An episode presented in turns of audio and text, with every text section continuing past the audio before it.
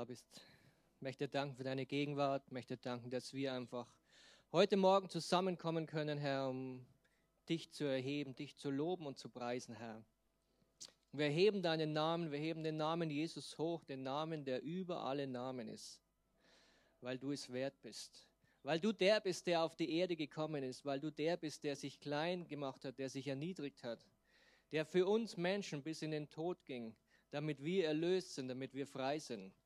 Und Vater, wir danken dir dafür, dass wir heute hier in Freiheit stehen dürfen, Herr. Vater, wir danken dir, dass wir deine Liebe erfahren dürfen, Herr. Dass du uns liebst, dass du bei uns bist, dass du mit uns bist, dass du uns führst und leitest, Herr. Und dass deine Gegenwart hier ist, Herr. Dass dein Heiliger Geist hier ist, Herr. Dass du hier bist. Wir danken dir von ganzem Herzen. Halleluja. Amen. Amen. Ja. Guten Morgen. Ihr seht das Thema schon. Also ich muss euch hier ein bisschen um Vergebung bitten, weil es ist jetzt ein bisschen kompliziert worden. Das, das Überthema ist ja Ursache und Wirkung. Das Unterthema ist Identität. Wir schauen uns an, was ist meine Identität? Und das Unterthema der Identität ist jetzt, wer ist mein Gott? Denn ich kann viel über mich wissen, was ich alles habe, was ich alles bin, wo meine Identität herkommt. Aber wenn ich nicht den kenne, von dem meine Identität kommt, habe ich letztendlich doch nichts. Deswegen ist es wichtig, erst zu wissen, okay, wer ist Gott? Wer ist überhaupt mein Gott? Und in der letzten Predigt haben wir uns das schon ein bisschen angeschaut, wer Gott ist. Und wir haben uns damit beschäftigt, dass wir manchmal eine Brille der Voreingenommenheit aufhaben. Und ob wir es wollen oder nicht, wir sehen Gott immer durch diese Brille. Wir sehen unseren Gott, je nachdem, in welcher Kultur wir aufgewachsen sind, je nachdem, was wir gelehrt bekommen haben oder je nachdem, welche Erfahrungen wir gemacht haben, das projizieren wir alles auf unser Bild von Gott. Und so stellen wir uns dann Gott vor. Und wir haben uns dann aber angeschaut, dass das beste Beispiel oder die klarste Sicht auf Gott bekommen wir dadurch, dass wir auf das Leben von Jesus schauen, weil Jesus gesagt hat, wer mich sieht, der sieht den, der mich gesandt hat. Oder wer mich sieht, der sieht den Vater. Und Jesus hat uns Gott als den Vater vorgestellt. Und Jesus hat uns ein neues Bild von Gott gegeben, das Bild als den liebenden Vater. Und heute wollen wir hier weitermachen. Und ich will mit uns über ein Thema sprechen, und zwar Freiheit oder Liebe. Und wir sind geschaffen als Ebenbild Gottes. Und je nachdem, was wir über Gott denken, ist natürlich auch dadurch ein Stück weit in uns, wie wir uns verhalten, wie wir umgehen. Wie wir Gott sehen, beeinflusst unser Verhalten mit Gott, unsere Beziehung zu Gott. Und wenn wir jetzt so mal in die, in die Runde fragen,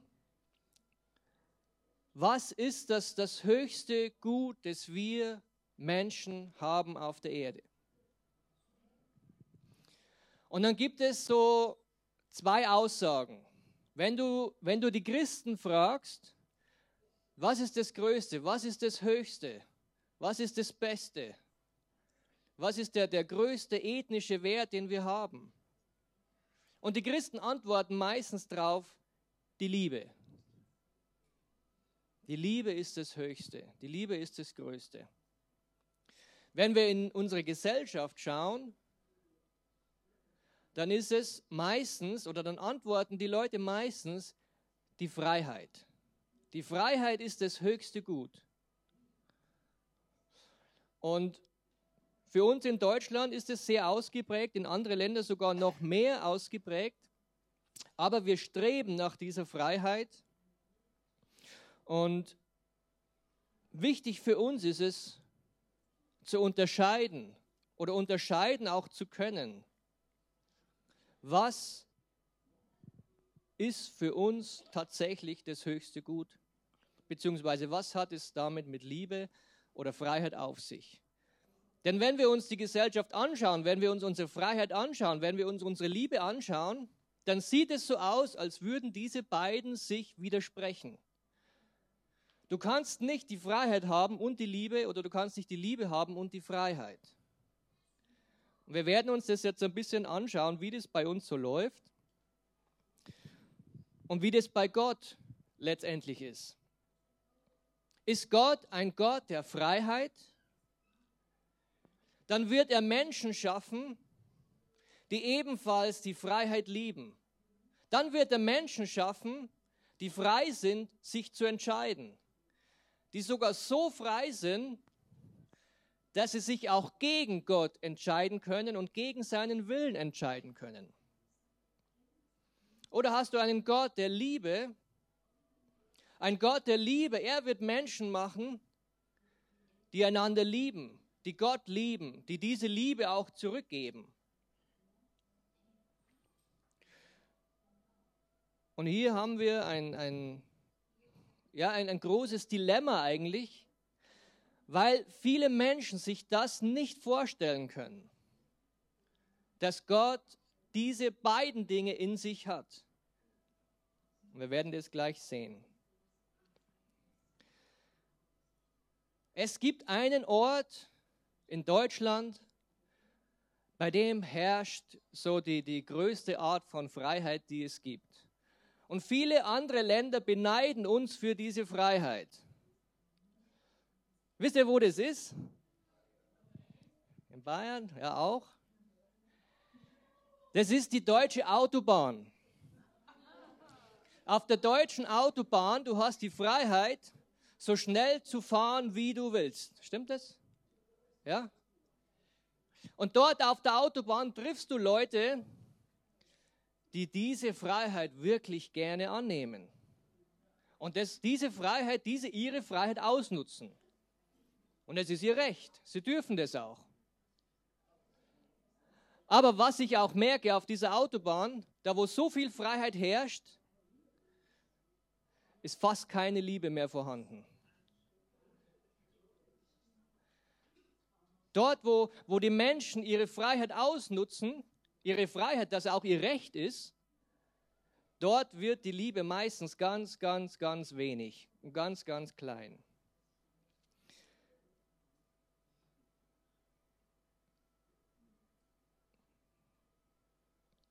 Wenn es um unsere Freiheit geht, unsere Freiheit zu beschützen, unsere Freiheit zu bewahren, dann bleibt die Liebe ganz oft auf der Strecke.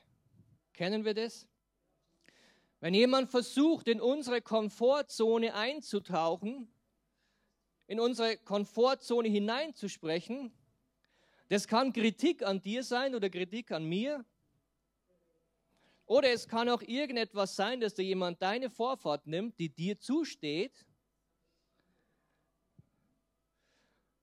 Dann ist es ganz schnell vorbei mit der Liebe. Und derjenige, der versucht, unsere Freiheit zu nehmen, uns unsere Freiheit zu rauben oder hineinzusprechen, der wird als Feind wahrgenommen und auch so behandelt meistens.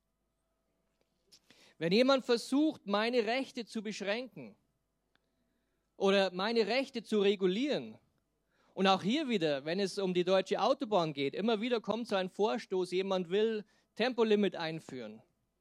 Da gehen Menschen auf die Barrikaden weil ihre Freiheit plötzlich eingeschränkt wird. Und wisst ihr, Freiheit ist nichts Schlechtes.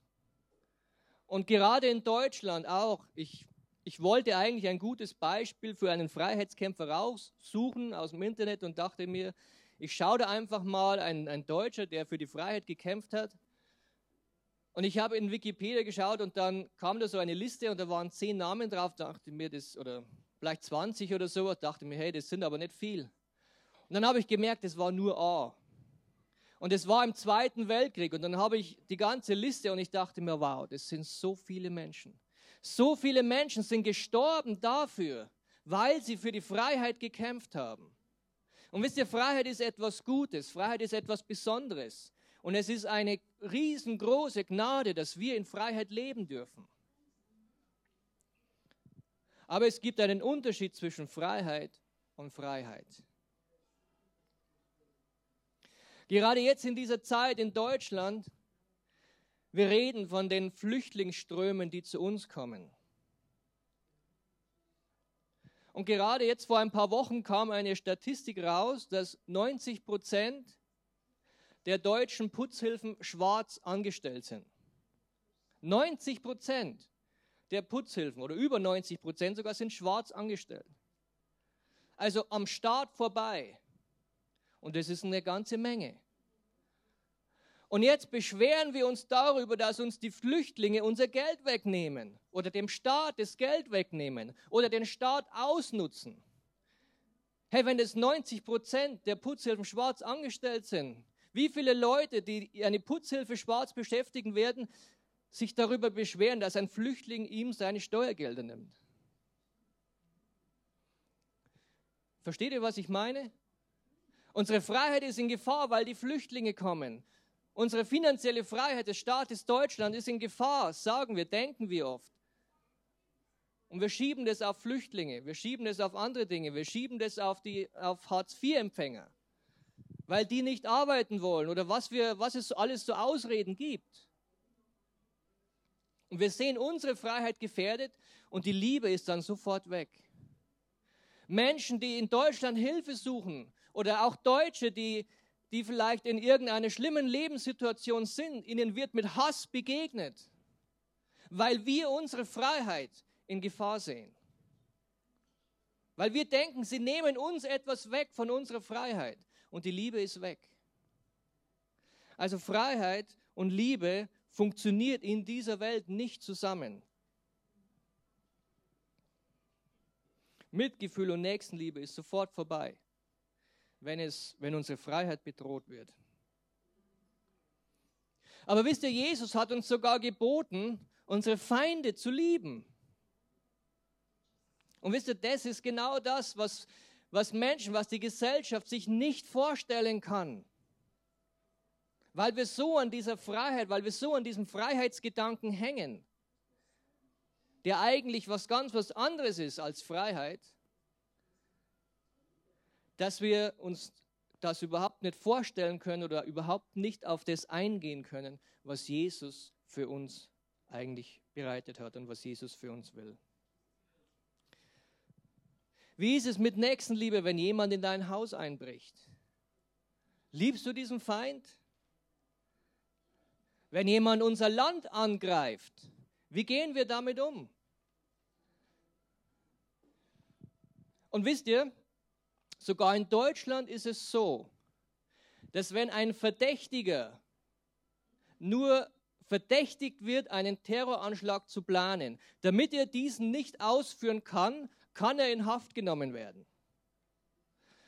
Also das ist der nächste Schritt. Um unsere Freiheit zu schützen, um unsere Freiheit zu bewahren, ist es für uns sogar legitim, anderen die Freiheit zu nehmen. Damit wir Freiheit haben können, ist es so, dass wir anderen die Freiheit nehmen müssen. Und wer gibt uns das Recht dazu? Ich will das nicht bewerten, aber ich will nur einen Standpunkt klarstellen, wie er vorherrscht und wie wir denken. Und es ist eben gefährlich, dieses Denken, dieses Freiheitsdenken auf Gott zu projizieren. Vor einiger Zeit hatte ich eine Diskussion über Gott und Gott ist ja ein Gott der Freiheit. Gott will ja, dass wir in Freiheit leben. Und Gott ist ein Gott, der alles tun und lassen kann, was er will, oder? Gott ist ein Gott, der alles vorherbestimmt hat. Gott ist ein Gott, der vorherbestimmt hat, dass der eine in den Himmel kommt und der andere in die Hölle. Und diese, diese Überlegungen, diese, wo man da hinkommt nach diesen Überlegungen, das ist sehr gefährlich, weil wir Gott nicht kennen weil wir Gott ganz anders einschätzen, als er wirklich ist. Wir kommen da später noch drauf. Aber wie weit sind wir bereit zu gehen, wenn es um unsere Freiheit geht, wenn es darum geht, unsere Freiheit zu bewahren? Und Freiheit bedeutet für uns gleich eigener Wille. Oder? Also wenn jemand mir versucht, etwas vorzuschreiben, sehe ich meine Freiheit in Gefahr. Wenn jemand kommt und zu dir sagt, du darfst das nicht tun, du darfst das nicht tun und du sollst das nicht tun, dann siehst du deine Freiheit in Gefahr. Manche Leute sagen die zehn Gebote, hey, das ist, Gott will uns hier einfach unsere Freiheit nehmen. Gott will uns sagen, das und hier und jenes.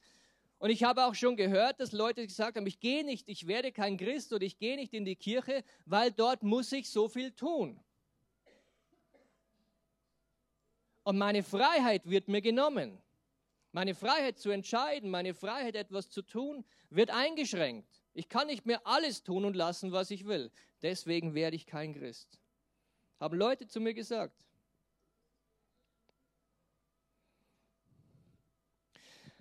Aber wisst ihr, wenn, wenn dieses, dieses Denken, Freiheit gleich eigener Wille, unser höchster Wert ist und wir diesen Wert auch auf unseren Gott, ob es jetzt Gott im Himmel ist oder was auch immer wir dann da als Gott verehren, Wisst ihr, das, das, das schafft eine Atmosphäre von Angst. Eine, letztendlich, das, was wir denken, was Freiheit ist, ist etwas, was uns knechtet, was uns niedermacht. Wir müssen kämpfen dafür, dass unsere Rechte bleiben, dass uns niemand das wegnimmt, was wir uns fleißig und, und schwer erarbeitet haben. Und wenn der Staat kommt oder wenn irgendjemand anderer kommt oder wenn irgendjemand versucht, mir etwas wegzunehmen, ich muss darum kämpfen, damit ich mir meine Freiheit, meinen Willen behalten kann. Und wisst ihr, das ist nicht nur die Gesellschaft da draußen, sondern das haben wir auch in der Kirchengeschichte immer wieder erlebt. Christen haben diese, diese Freiheit gepredigt und haben Menschen dazu gebracht, entweder diesen Glauben anzunehmen oder ins Gefängnis zu kommen auch Christen. Und gerade wir Christen sind oftmals so, hey, du musst das annehmen, hey, und du musst das tun und du musst so sein.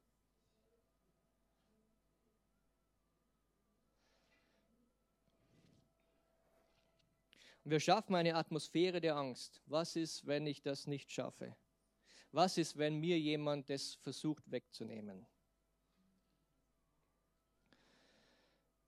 Für die meisten bedeutet Freiheit, ich bin, was ich will, ich bekomme, was ich will und ich tue, was ich will. Das ist doch die wahre Freiheit, oder? Das sehen wir, das sehen wir bei uns in unserem Leben ganz oft, muss ich ehrlich sein, auch bei mir. Und das sehen wir in der Gesellschaft. Jeder will sich selbst verwirklichen und wir hören das auch überall.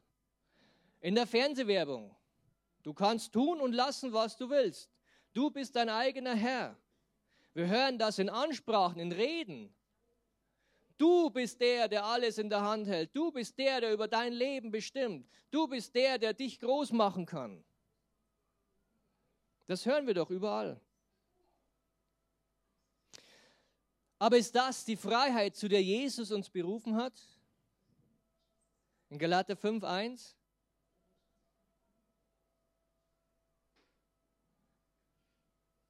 Wisst ihr das, was wir Freiheit nennen, was wir oft als Freiheit sehen, ist eigentlich nichts anderes als eine Vergötterung von Stolz.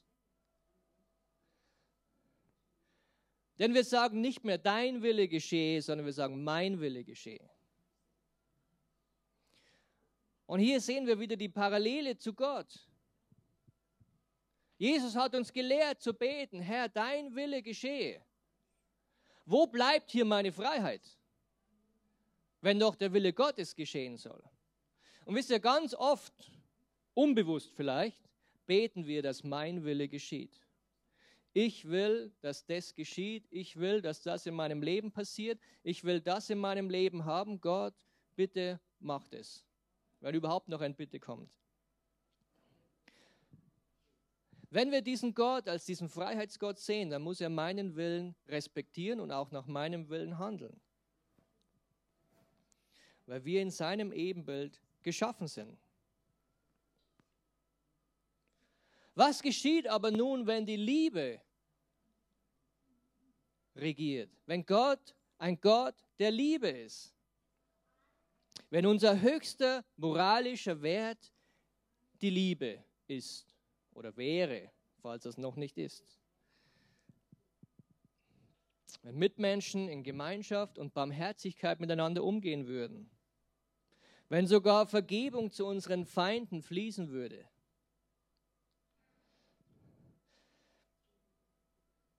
Wisst ihr, das, das können wir oft nicht verstehen, weil dort einfach unsere Freiheit oder wir denken, unsere Freiheit auf der Strecke bleibt. Gnade bringt Liebe hervor, die stärker ist als Freiheit. Wisst ihr, und diese, diese Aussage klingt vielleicht auch ein bisschen selbstzerstörerisch und ist es vielleicht auch, weil sie uns dazu zwingt, unsere Freiheit aufzugeben. Also hier wieder Liebe oder Freiheit. Wenn wir Lukas 9, Vers 23 bis 25 lesen, nur so ein paar Schlagworte. Wenn jemand mir nachkommen will, er verleugne sich selbst. Er nehme sein Kreuz auf sich und er folge mir nach.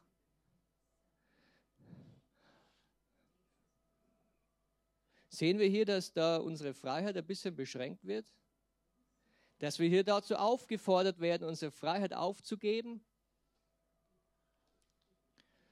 Johannes 12, Vers 24 bis 26. Vielleicht ein bisschen krasser. Wenn das Weizenkorn nicht in die Erde fällt und stirbt, so bleibt es allein. Wer aber sein Leben in dieser Welt hasst, das ist eine krasse Aussage, oder? Das lesen wir in der Bibel. Wo bleibt da meine Freiheit? Und wisst ihr, hier ist unser Problem. Wie sehen wir Gott? Sehen wir Gott als den Gott der Freiheit oder sehen wir Gott, den Gott als die Liebe?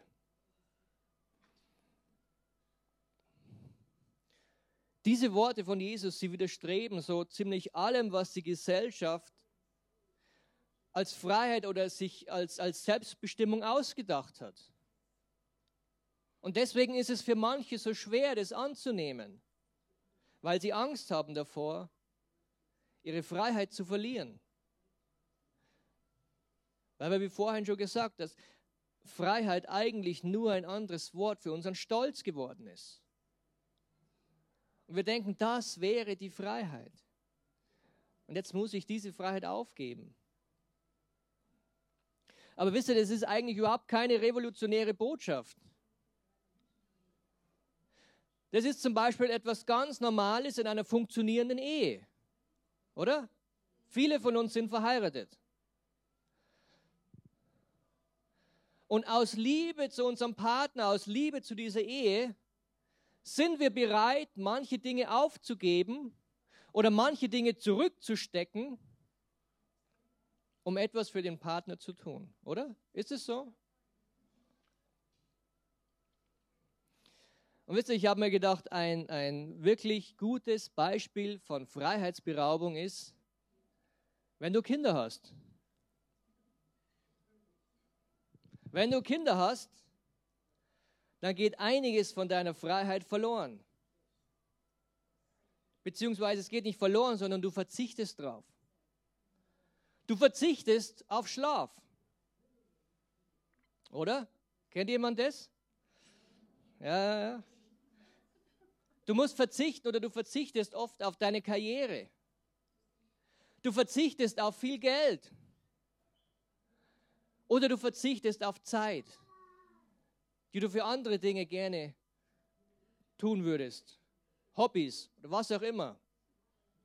Und du verzichtest aus Liebe zu deinem Kind auf diese Dinge. Du gibst deine Freiheit auf und wisst ihr, das sind genau die Probleme, die wir in unserer Gesellschaft sehen.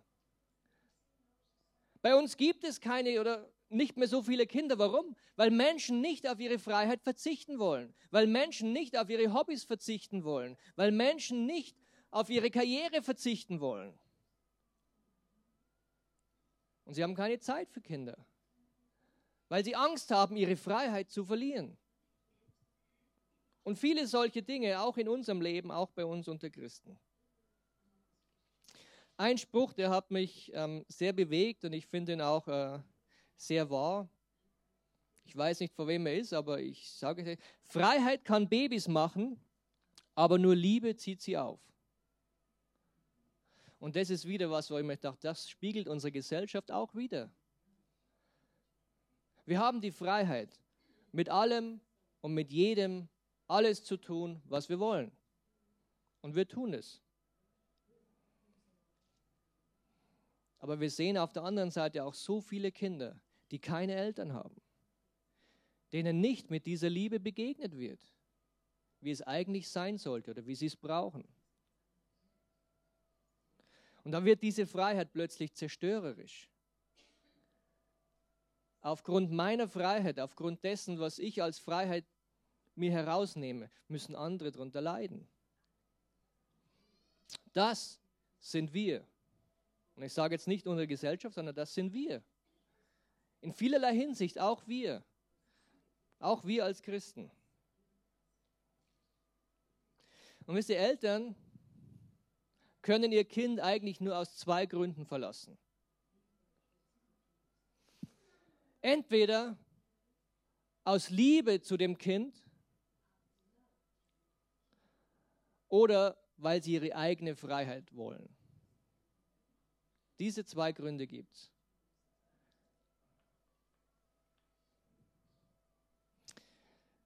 Aber bei Jesus, er bezeichnete die, die Liebe die Gottes- und die, die Nächstenliebe als das größte Gebot. Matthäus 22, 37 bis, bis 40. Du sollst deinen Herrn, du sollst den Herrn, deinen Gott lieben. Mit deinem ganzen Herzen, mit deiner ganzen Seele und mit deinem ganzen Denken. Und das zweite, du sollst deinen Nächsten lieben wie dich selbst. Das ist das größte Gebot hat Jesus gesagt. Das ist auch das, was Gott widerspiegelt. Das ist auch das, was Jesus getan hat.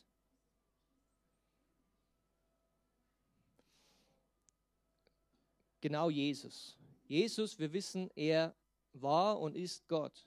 Er war Gott, als er hier auf der Erde war. Was glaubt ihr, welche Freiheiten, welche Möglichkeiten Jesus hier auf dieser Erde gehabt hätte, um sich selbst zu verwirklichen? Er hätte alles tun können. Er hätte uns Menschen vernichten können, wenn er es gewollt hätte. Und Jesus hat es auch selber gesagt, hey, wenn ich wollte, ich könnte Legionen von Engeln herbefehlen. Aber was hat Jesus getan? Er hat seine Freiheit das, was er haben hätte können, aufgegeben, niedergelegt vor Gott. Und er hat gesagt, hey Gott, dein Wille geschehe. Und er hat uns Menschen gezeigt, wie es funktioniert. Er hat Menschen gezeigt, was, was wahre Freiheit wirklich tatsächlich bedeutet. In Galater 2, 19 bis 20, da lesen wir, nun bin ich aber durch das Gesetz, dem Gesetz gestorben, um für Gott zu leben. Ich bin mit Christus gekreuzigt und nun lebe ich, aber nicht mehr ich selbst, sondern Christus lebt in mir. Und ich hoffe, jeder von uns kann es wirklich mit ganzem Herzen auch sagen. Was ich aber jetzt im Fleisch lebe, das lebe ich im Glauben an den Sohn Gottes, der mich geliebt und sich selbst für mich hingegeben hat. Amen. Und ich hoffe, wir alle können das annehmen aus tiefstem Herzen. Jesus hat alles für uns gegeben. Jesus hat alles für mich gegeben. Und deswegen kann auch ich sagen, hey, nicht mehr ich will leben. Nicht mehr mein Wille soll geschehen, sondern dein Wille soll geschehen. Genauso wie Jesus es gemacht hat. Und wisst ihr was, würde Christus in mir nicht aus Liebe alles tun? Und hier kommen wir in unseren, in unseren Konflikt, den wir vielleicht immer noch nicht so ganz verstehen. Was würde Christus in mir, diese Liebe des Christus, die ja jetzt in mir ist, nicht mehr ich lebe, sondern er lebt in mir. Was würde dieser Jesus in mir durch mich nicht alles tun in seiner Liebe?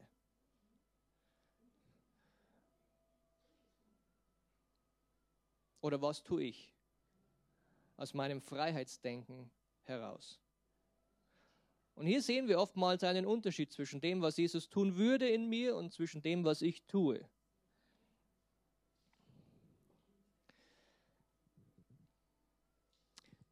Die Liebe Gottes, die Liebe von Jesus, wisst ihr, das ist, das ist die wahre Freiheit. Das ist die Freiheit auch zu lieben, die Freiheit loszulassen, die Freiheit auf Gott zu vertrauen. Liebe, die aus Gott kommt, Liebe, die ihre, die ihre ganze Energie, die ihre ganze Kraft aus der Liebe Gottes zu uns schöpft. Das ist wahre Freiheit. Zuzustimmen, nicht abzulehnen, zu vertrauen, nicht misstrauen, zu dienen, nachzugeben. 1. Korinther 13, wir kennen, was, wir wissen, was da drin steht, was die Liebe alles ist. Sie erträgt alles, sie erduldet alles, sie hält allem stand, sie überwindet alles. Das ist die wahre Liebe. Und das ist wahre Freiheit. Wir finden ein sehr gutes Beispiel über diesen Kampf von Liebe und Freiheit in der Bibel, als Jesus im Garten Gethsemane war und gebetet hat. Und er hat gebetet und so ein paar seiner Jünger waren bei ihm und es war kurz bevor diese Leute, oder dann kamen die Leute und wollten Jesus verhaften, beziehungsweise sie haben Jesus verhaftet. Und wisst ihr, Jesus, er hat nicht das Schwert gezogen, er hat nicht die Engel befohlen, dass sie ihn jetzt beschützen, dass sie kommen, sondern er hat alles niedergelegt in diesem Gebet, hat alles vor Gott hingelegt und hat gesagt, hey Gott, dein Wille soll geschehen.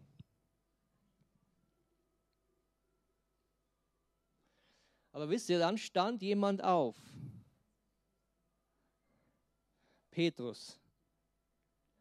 Er stand auf und wollte oder hatte oder wollte, versuchte, die Freiheit von Jesus zu verteidigen. Und es ist interessant, das so zu lesen. Und manchmal sind wir auch so. Weil wir die Liebe, die Gott gibt, diese überfließende Liebe, die alles erduldet, die alles erträgt, wisst ihr, wir sehen das ganz oft als Schwäche. Jemand, der alles erduldet, jemand, der alles erträgt, Jemand, der alles über sich ergehen lässt, hey, der ist schwach. So denken wir doch, oder? Der steht nicht seinen Mann. Und wisst ihr, Petrus hat irgendwas so ähnliches gedacht über Jesus. Denn er stand auf, er zog sein Schwert und wollte Jesus verteidigen. Wie lange war er mit Jesus unterwegs? Was wusste er über Jesus? Was wusste er, dass Jesus ist? Und was dachte er, als er plötzlich aufstand und dachte, er müsse Gott verteidigen? Und er stand auf und hieb diesen, diesen ähm, Wache, dieser Wache das Ohr ab.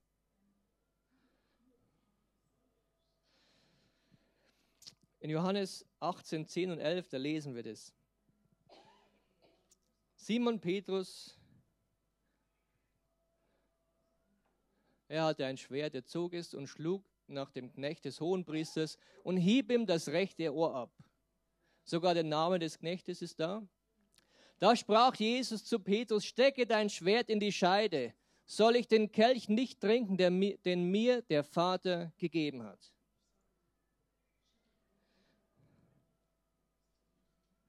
Wisst ihr, Gott muss nicht verteidigt werden. Die Freiheit Gottes muss nicht verteidigt werden. Und es ist bei weitem keine Schwäche. Was wir Menschen denken, was Schwäche ist. Wo wir Menschen oftmals denken, wir müssten einschreiten. Wir müssen Gott verteidigen. Weil Gott so freizügig ist mit seiner Liebe. Weil Gott so verschwenderisch ist mit seiner Liebe. Da müssen wir einschreiten und müssen diese Liebe regulieren und müssen sagen, ja, ja, ja, warte. Das gilt nur wenn.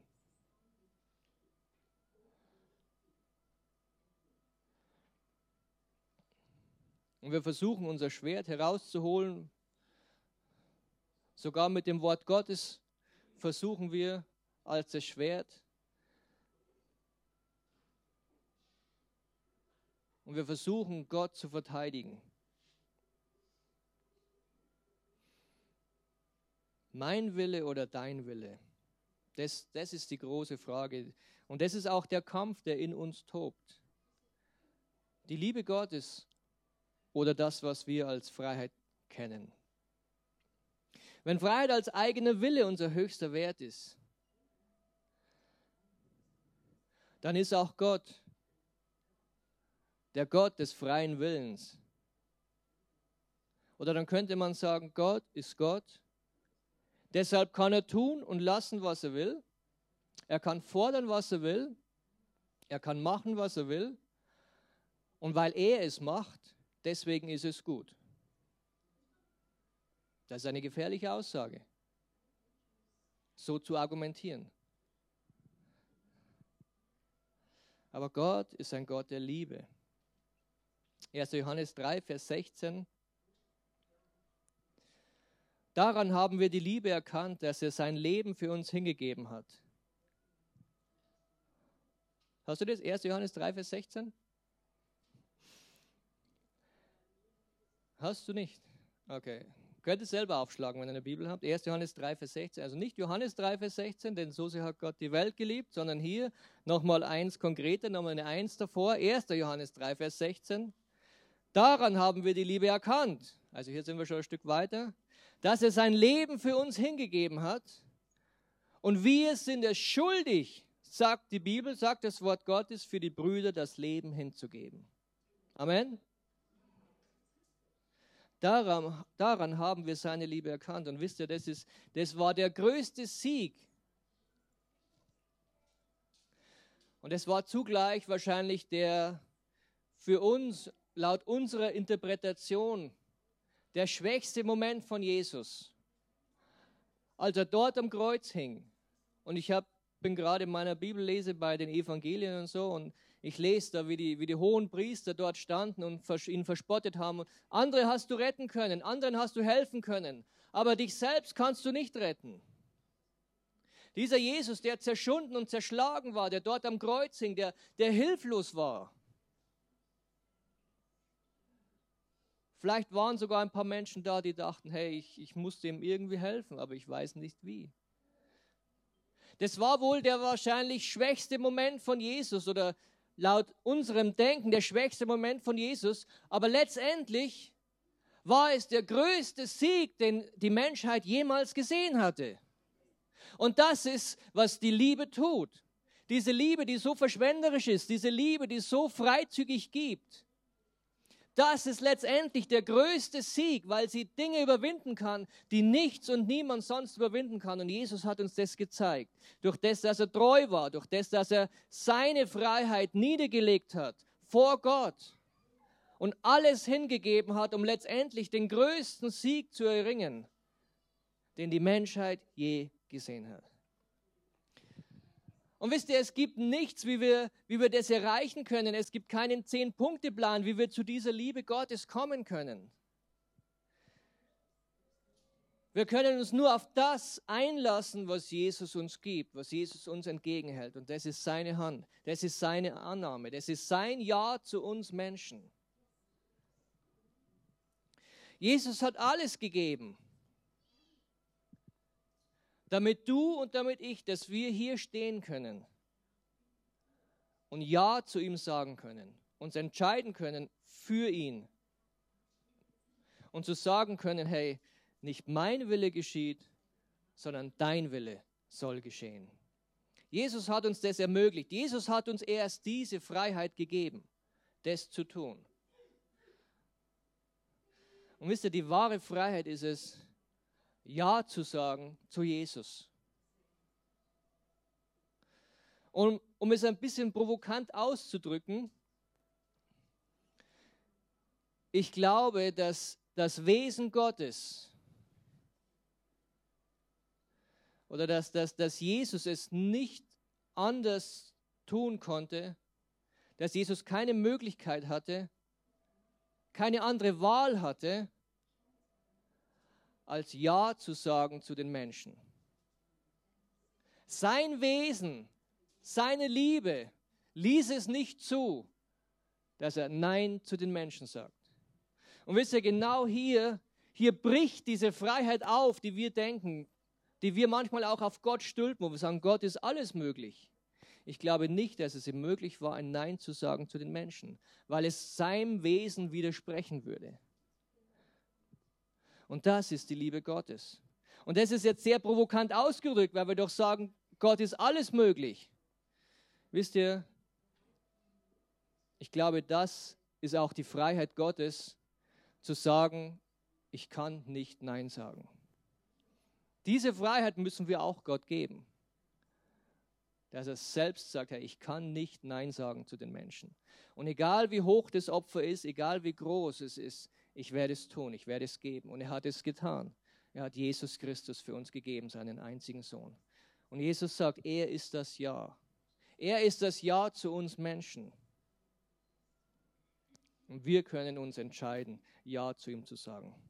Vielleicht lasst uns alle miteinander aufstehen. Und wir wollen beten. Weil ich denke, dass, dass es nicht so einfach ist, immer Ja zu sagen zu Jesus, immer Ja zu sagen zu dieser Liebe. Denn vielleicht ist es bei dir auch so, wie es bei mir ist. Es gibt diesen Stolz in unserem Leben, der immer wieder versucht aufzusteigen und versucht, seinen Willen durchzusetzen. Wir nennen das vielleicht auch manchmal äh, Menschenfurcht. Aus Angst davor, was Menschen denken könnten. Aus Angst davor, unseren Ruf zu verlieren. Hier wieder der Stolz. Tun wir Dinge, die vielleicht der Gesellschaft entsprechen, aber nicht dem, was Gott will. So lass uns die Augen zumachen und lass uns einfach miteinander beten. Vater, wir, wir danken dir, dass du der liebende Gott bist. Wir danken dir, dass du der liebende Vater bist, dass du uns angenommen hast, Herr. Vater, wir danken dir, dass du deinen Sohn für uns gegeben hast, Herr. Vater, wir danken dir, dass du der bist, der Ja sagt zu uns dass du der bist, der uns seine Liebe entgegenstreckt. Vater, wir danken dir, dass du deinen Sohn gegeben hast hier auf die Erde, damit wir sehen, erkennen und spüren und erleben können, was Liebe wirklich bedeutet, wer du wirklich bist, Herr. Und Vater, ich bitte dich jetzt, dass du kommst und uns begegnest, dass du in unser Herz hineinsprichst Du kennst unsere Situation, du weißt, wo wir stehen, du weißt, welche Herausforderungen wir im Leben, vor welchen Herausforderungen wir gerade stehen in unserem Leben. Und Vater, wir bitten dich, dass du uns deine Liebe schenkst, dass du uns begegnest mit deiner Liebe. Denn deine Liebe ist es, die uns Kraft gibt, diese Liebe weiterzugeben. Vater, wir bitten dich, dass du uns hilfst, unseren, unseren Stolz einfach zu übergehen, zu widersprechen. Dass deine Liebe fließen kann, dass deine Liebe weitergehen kann zu unseren Mitmenschen, zu unseren Nachbarn vielleicht, die uns gerade geärgert haben, zu den Autofahrern, die uns vielleicht unsere Freiheit berauben, zu unseren Kollegen, zu unseren Vorgesetzten, zu unseren Mitschülern, zu unseren Kollegen, allen, die wir begegnen, allen, die uns versuchen, unsere Freiheit zu rauben, Herr. Vater, wir bitten dich, dass du uns deine Liebe ganz neu in unser Herz hineingibst. Dass wir nicht verteidigen müssen, sondern dass wir deine Liebe weitergeben können, Herr. Dass wir Stück für Stück mehr und mehr so werden, wie du bist, Herr. Dass wir das annehmen können, Herr. Nicht mehr ich lebe, sondern du lebst in mir. Und egal, was es, wie es aussieht, was ich verlieren könnte, Herr, wenn du in mir bist, dann habe ich alles, was ich brauche. Und Vater, wir danken dir dafür von ganzem Herzen. Eins will ich noch vorlesen aus Philippa 2, 6 bis 11. Der, als er in der Gestalt Gottes war, es nicht wie einen Raub festhielt, Gott gleich zu sein, sondern er entäußerte sich selbst, nahm die Gestalt eines Knechtes an und wurde wie die Menschen und in seiner äußeren Erscheinung als ein Mensch erfunden. Erniedrigte er sich selbst und wurde gehorsam bis zum Tod. Ja, bis zum Tod am Kreuz. Darum hat ihn Gott auch über alle Maßen erhöht und ihn einem Namen verliehen, der über alle Namen ist. Damit in dem Namen Jesus sich alle Knie derer beugen, die im Himmel, auf der Erde und unter der Erde sind. Und alle Zungen bekennen, dass Jesus Christus der Herr ist, zur Ehre Gottes des Vaters. Amen. Amen.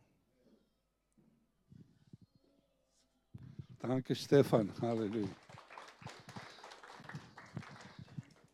Ja, da möchte ich auch den Gottesdienst schließen.